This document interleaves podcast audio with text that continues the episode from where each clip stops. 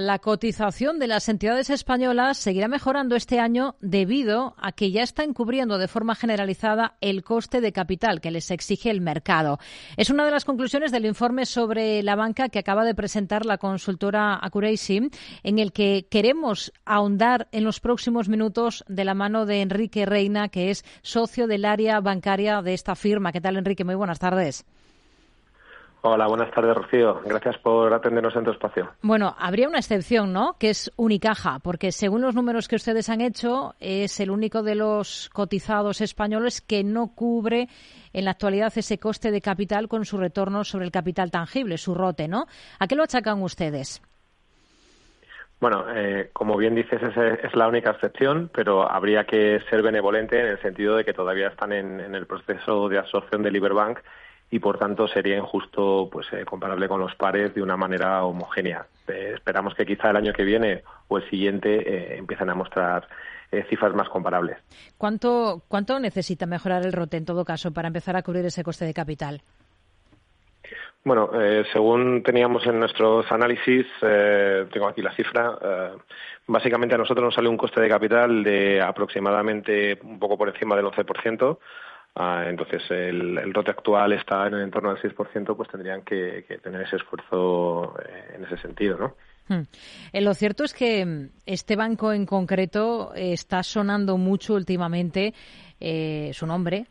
Como para ser adquirido. Esta semana se han desatado de nuevo las especulaciones sobre un presunto interés de Banco Sabadell.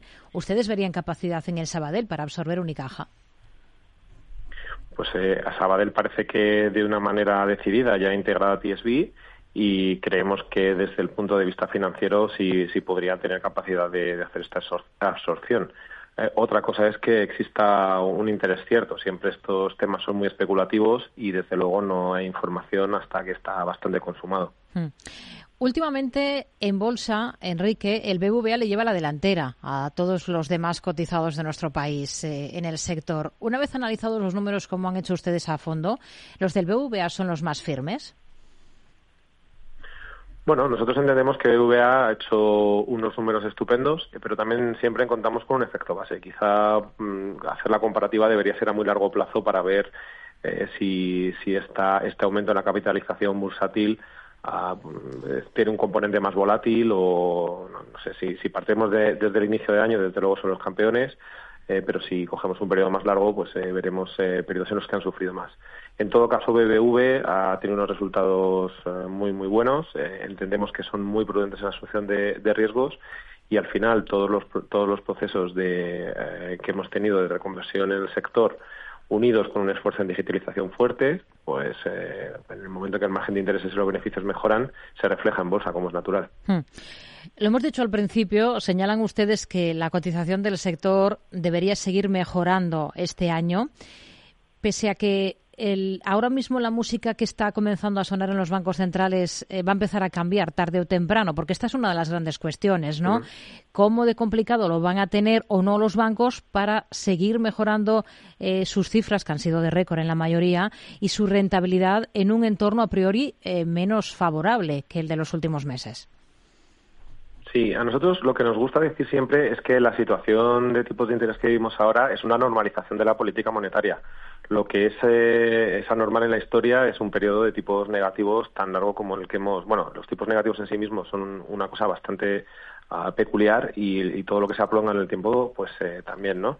Entonces, partiendo de la base de que ahora estamos en una situación eh, de normalización, los, los eh, resultados de la banca son muy buenos pero si vemos las rentabilidades, eh, todavía no han recobrado las rentabilidades de antaño ni están cotizando en la parte más alta de otras industrias.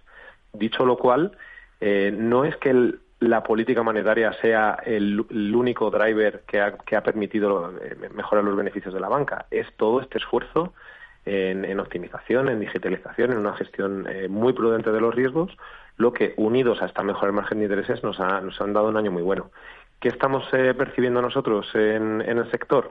Que probablemente este año, eh, desde luego, no vamos a tener un crecimiento tan grande como el año pasado, por, simplemente la, el efecto base, pero no, no esperamos tampoco que haya una, un deterioro de los resultados. En todo caso, un crecimiento a, single, a, a un solo dígito, ah, pero, pero todavía resultados muy robustos. Y como bien dices, el cambio en el ciclo de la política monetaria parece bastante esperable ¿no? en, el, en el medio plazo. Hmm. ¿Qué riesgos les preocupan más a partir de ahora en el sector? ¿Cuáles dirían que son los principales desafíos a los que se tienen que, enfrentar? Pues eh, uno de los desafíos que vemos es el mantenimiento del volumen de la cartera de inversión crediticia. Eh, es verdad que estamos viendo cierta desaceleración en el, en el hipotecario, pero bueno, en otros sectores como el consumo eh, no, no, está apareciendo esta desaceleración. Entonces, el, eh, un poco la combinación de líneas de negocio para la banca eh, puede ser la manera de gestionar este desafío que es la potencial la potencial reducción del volumen de, cartera no también podría entrar en juego el coste de financiación. La política monetaria se transmitió más rápido al activo que al pasivo eh, sería mm, eh, posible que se encareciese el pasivo de una manera más decidida este año. Eh, no, pensamos que se vaya a ir a un, nivel de locura, pero desde luego el margen o lo que es el, el spread entre, entre activo y pasivo pues se puede, ah, evidentemente se puede reducir. Después, temas que tienen que ver mucho con la regulación. Entra en 2025 eh, Basilea 4 con, con, un montón de cambios, sobre todo en la parte de riesgo de crédito, que, va a tener, por supuesto, impactos. Es cierto que la banca española está excepcionalmente bien posicionada eh, en comparación con los países europeos, que dependen más de modelos internos, y el, el cambio regulatorio a la banca española la, eh, va a tener un impacto más, más limitado, pero no deja de ser un hmm. montón de, una gran cantidad de trabajo y de esfuerzo que van a tener que dedicar. Y luego temas como el ESG y ciberseguridad va a ser eh, desde luego eh, otra cosa que constantemente pues puede puede resultar un desafío para las entidades. Hmm.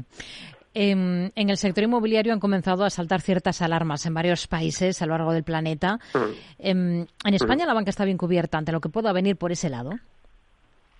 Nosotros lo que vemos en Accuracy es que la situación que tenemos ahora en el sector inmobiliario no tiene nada que ver con la de 2008. Es verdad que el, sesgo cognitivo puede hacernos eh, pensar que la crisis va a repetirse de la misma manera, pero desde luego creo que estamos lejos de, esa situación. Eh, las valoraciones en España, si bien han crecido, eh, no, no, no, aparentemente no están en el territorio de la, de la burbuja. Ah, y por tanto creemos que no van a sufrir deterioro las garantías de la, de la banca en España. En otras geografías es cierto que eh, ha sido un crecimiento de precios aún mayor y que probablemente sí que estén en ese territorio de la burbuja, ¿no? Pero eh, si consideramos que el, sector inmobiliario en España a priori no, no estimamos que vaya a retroceder en precio, pues desde el punto de vista de la cobertura de riesgos de la banca sigue sigue prudente, ¿no? Entonces no, no vemos por ahí que, vaya a afectar a nuestras entidades. Hmm. Em, nos ha dado una pincelada em, de comparativa, ¿no? Eh, que es lo que nos interesa también ver cómo están las cosas en la banca española en relación con los comparables europeos, porque ustedes en su análisis em, han mirado a todos los a todos los bancos, a los grandes bancos eh, europeos, ¿no? ¿Está mejor la banca española? Bueno, decir que está mejor como un todo absoluto sería un poco aventurado, ¿no? pero en términos generales pensamos que está en una situación bastante buena ¿no? en comparación. Por ejemplo, podemos ver en los ratios de eficiencia que, todo el esfuerzo en la reconversión del sector desde la crisis financiera del 2008 en España se ha hecho de una manera ejemplar y, bueno, pues eh, ahí están las cifras, ¿no? Mucho mejor que los países europeos desde el punto de vista de los ratios de capital, que siempre España aparece en, el, en un rango no de los más elevados, eh, con la entrada en vigor de Basilea 4, que pone un, pone un flor en el uso de modelos internos, la banca española, con menos dependencia de ellos, eh, se va a ver eh, beneficiada de una manera de, mm, comparativa. O sea, al final vamos a, vamos a ver que los ratios españoles proporcionalmente van a mejorar. De hecho, la prueba está en que cuando hacen test, eh, de estrés, la banca española siempre tiene unos resultados eh, pues por encima de lo esperable para los ratios de capital. ¿no? el, sector inmobiliario también es otra diferencia que hemos comentado. Ah, y bueno, creo que por el resto de, temas eh, pues hay, veríamos menos diferencias.